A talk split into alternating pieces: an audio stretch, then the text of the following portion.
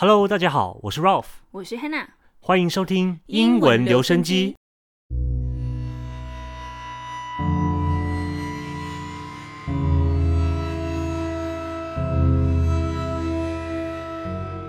大家有没有察觉今天开场的音乐气氛特别的诡异？难道我们平常要改说鬼故事啊？好像也不错哦。不过其实呢，我们今天要讲的故事也是来自于格林童话，但不同以往的是，它不是可爱的小红帽，也不是公主系列，而是令人胆寒的恐怖故事——杜松树 （The Juniper Tree）。嗯，我自己看完之后真是背脊一凉，然后我边读就边冒冷汗，有种坠入那个黑暗世界的感觉。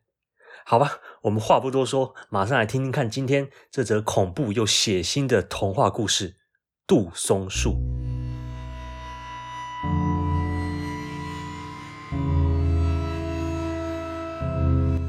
The Juniper Tree. Long, long ago, some 2,000 years or so, there lived a rich man with a good and beautiful wife. They loved each other dearly, but sorrowed much that they had no children. So greatly did they desire to have one, that the wife prayed for it day and night, but still they remained childless. In front of the house there was a court in which grew a juniper tree. One winter's day, the wife stood under the tree to peel some apples, and as she was peeling them, she cut her finger and the blood fell on the snow. Ah, sighed the woman heavily. If I had but a child as red as blood and as white as snow. And as she spoke the words, her heart grew light within her, and it seemed to her that her wish was granted. And she returned to the house feeling glad and comforted. A month passed, and the snow had all disappeared. Then another month went by, and all the earth was green. So the months followed one another, and first the trees budded in the woods, and soon the green branches grew thickly intertwined, and then the blossoms began to fall. Once again the wife stood under the juniper tree, and it was so full of sweet scent that her heart leaped for joy, and she was so overcome with her happiness that she fell on her knees. Presently, the fruit became round and firm, and she was glad and at peace. But when they were fully ripe, she picked berries and ate eagerly of them, and then she grew sad and ill. A little while later, she called her husband and said to him, weeping, If I die, bury me under the juniper tree. Then she felt comforted and happy again.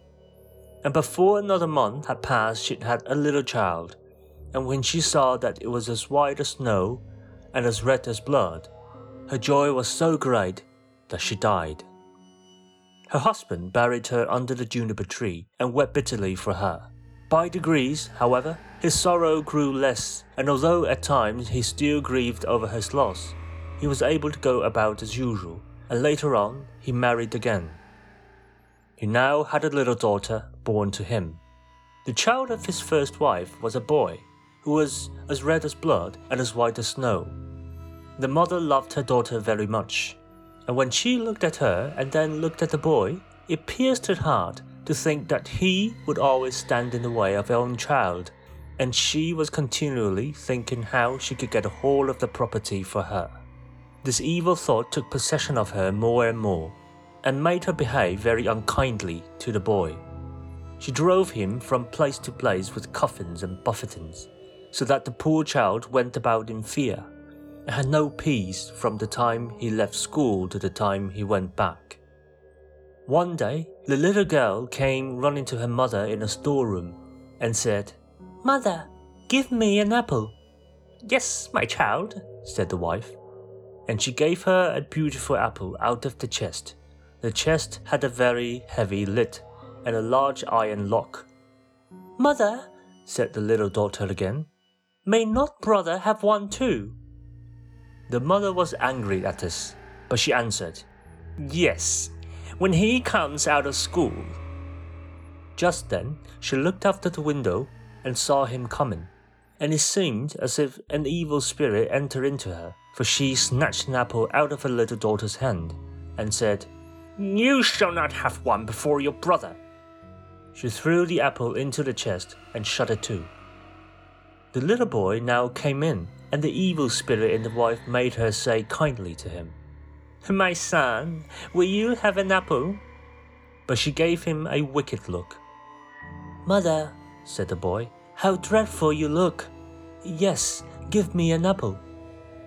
The thought came to her that she would kill him. Come with me, she said, and she lifted up the lid of the chest. Take one out for yourself. And as he bent over to do so, the evil spirit urged her. Bang! And crashed down went the lid, and off went the little boy's head. And she was overwhelmed with fear and the thought of what she had done. If only I can pretend anyone knowing that I did it, she thought. So she went upstairs to her room and took a white handkerchief out of her top drawer. Then she set the boy's head again on his shoulders and bound it with the handkerchief so that nothing could be seen, and placed him on the chair by the door with an apple in his hand. Soon after this, the little girl, Marlene, came up to her mother, who was stirring a pot of boiling water over the fire, and said, Mother, brother is sitting by the door with an apple in his hand, and he looks so pale. And when I asked him to give me the apple, he did not answer, and that frightened me. Go to him again, said her mother, and if he does not answer, give him a box on the ear. So little Marlene went and said, Brother, give me that apple. But he did not say a word. Then she gave him a box on the ear, and his head rolled off. She was so terrified at this that she ran crying and screaming to her mother. Oh, she said, I have knocked off brother's head. And then she wept and wept, and nothing would stop her.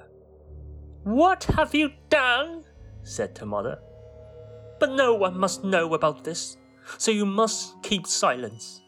What is done can't be undone. We will make him into puddings. And she took the little boy and cut him up, made him into puddings, and put him in a pot.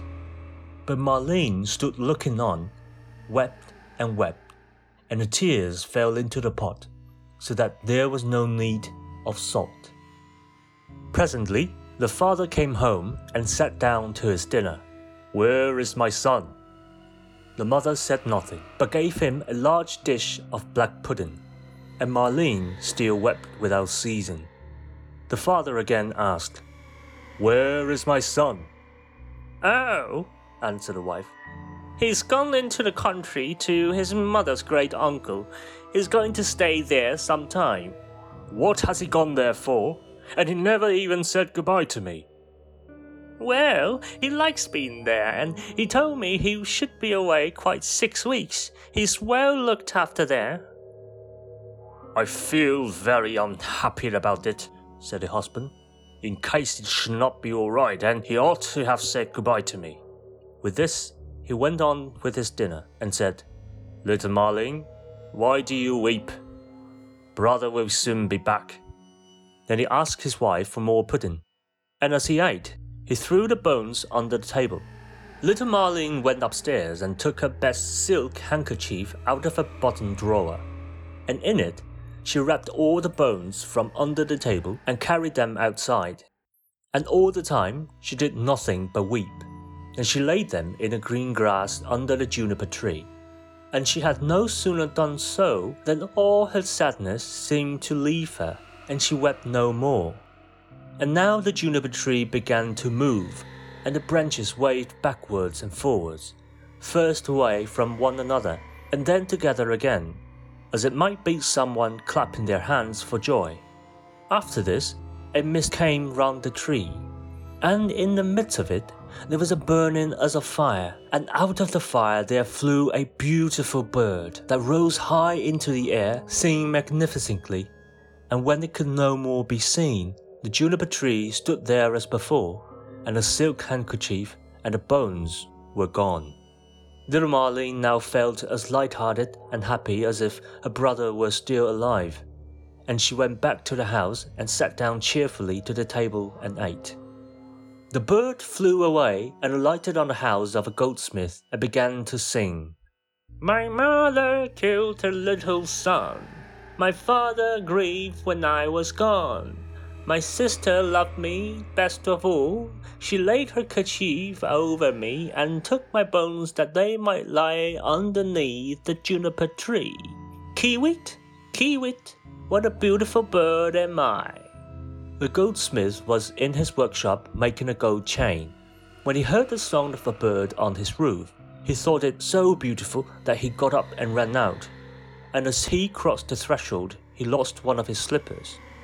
But he ran on into the middle of the street with a slipper on one foot and a sock on the other. He still had on his apron and still held the gold chain and the pincers in his hands. And so he stood gazing up at the bird while the sun came shining brightly down on the street.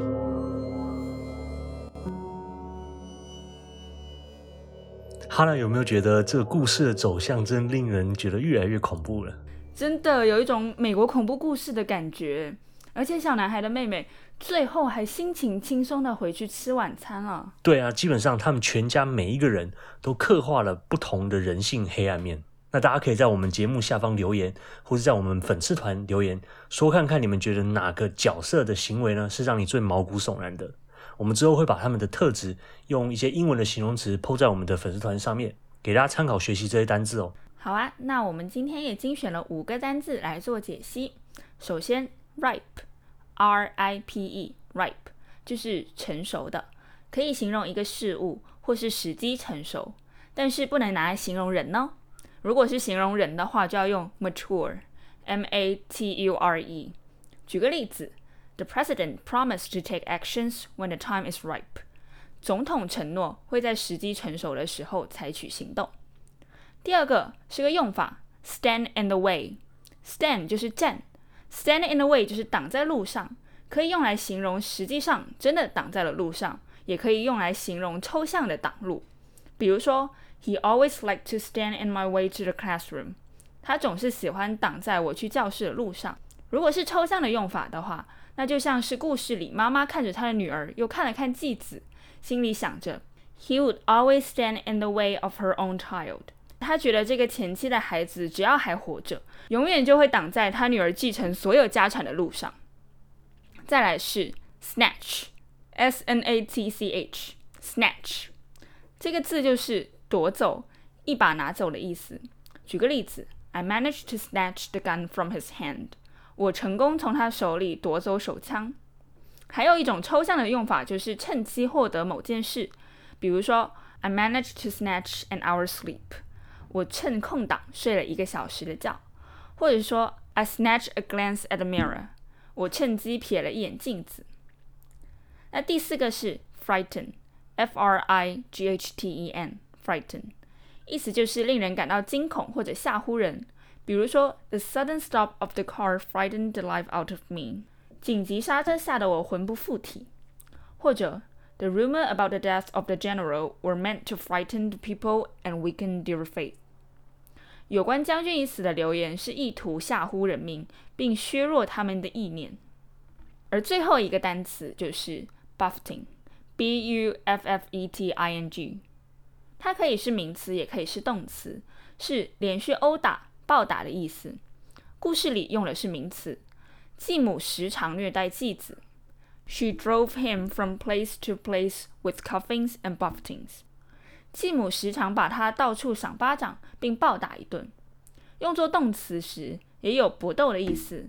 比如说，We were buffeting a storm。我们正在与暴风雨搏斗。OK，其实这篇故事并非格林童话中唯一一篇比较血腥的。还有另外一篇叫做《孩子们的屠杀游戏》，也是非常惊悚。那每一篇童话呢，都有它各自的寓意嘛。那格林兄弟当年在编撰这一本童话故事集的时候呢，也都是收集了当代很多呃流传在世间的一些具有警示意味的民间故事。像是杜松树在一些古代文化中代表着生育女神 （Goddess of Fertility），所以故事里吃了杜松树的果子会感到重生、欢愉的感觉。另外，大家有没有注意到，在故事里，男孩被继母杀死时是用什么东西诱杀了他呢？没错，就是苹果。那苹果在中古欧洲有没有让你联想到什么？哦，我知道，我知道，圣经里面亚当和夏娃偷吃的禁果就是苹果啊。没有错的啦，在中古欧洲基督教盛行的时代，苹果在很多文学作品里面都是禁忌之果、罪恶之果的代表。像是白雪公主里面，女巫也是用一颗毒苹果要杀死白雪公主。另外，妹妹用包裹男孩尸骨的白色手巾，也代表着他们本应纯洁的肉体和身份。哦，被你这么一说，节目变得好有深度哦，是吧？我们本来就是很有深度的节目啦。好啦，那到底男孩死后，这个家又会发生什么样的事情？男孩的灵魂会不会回来复仇呢？继母又会有什么样的下场呢？请记得下周日晚上九点准时收听我们第六集的节目，我们会为大家阅读《杜松树》下集。没错，要记得哦。预知后事如何，且听下回分解啦。那喜欢我们节目的朋友，可以点击节目下方简介中的赞助链接，追踪我们的脸书粉丝团，给个赞，或者是分享节目给自己的亲朋好友，支持我们继续创作出更多丰富的节目哦。我是 Hannah，我是 Ralph，我们下周同一时间再见喽，拜拜，拜拜。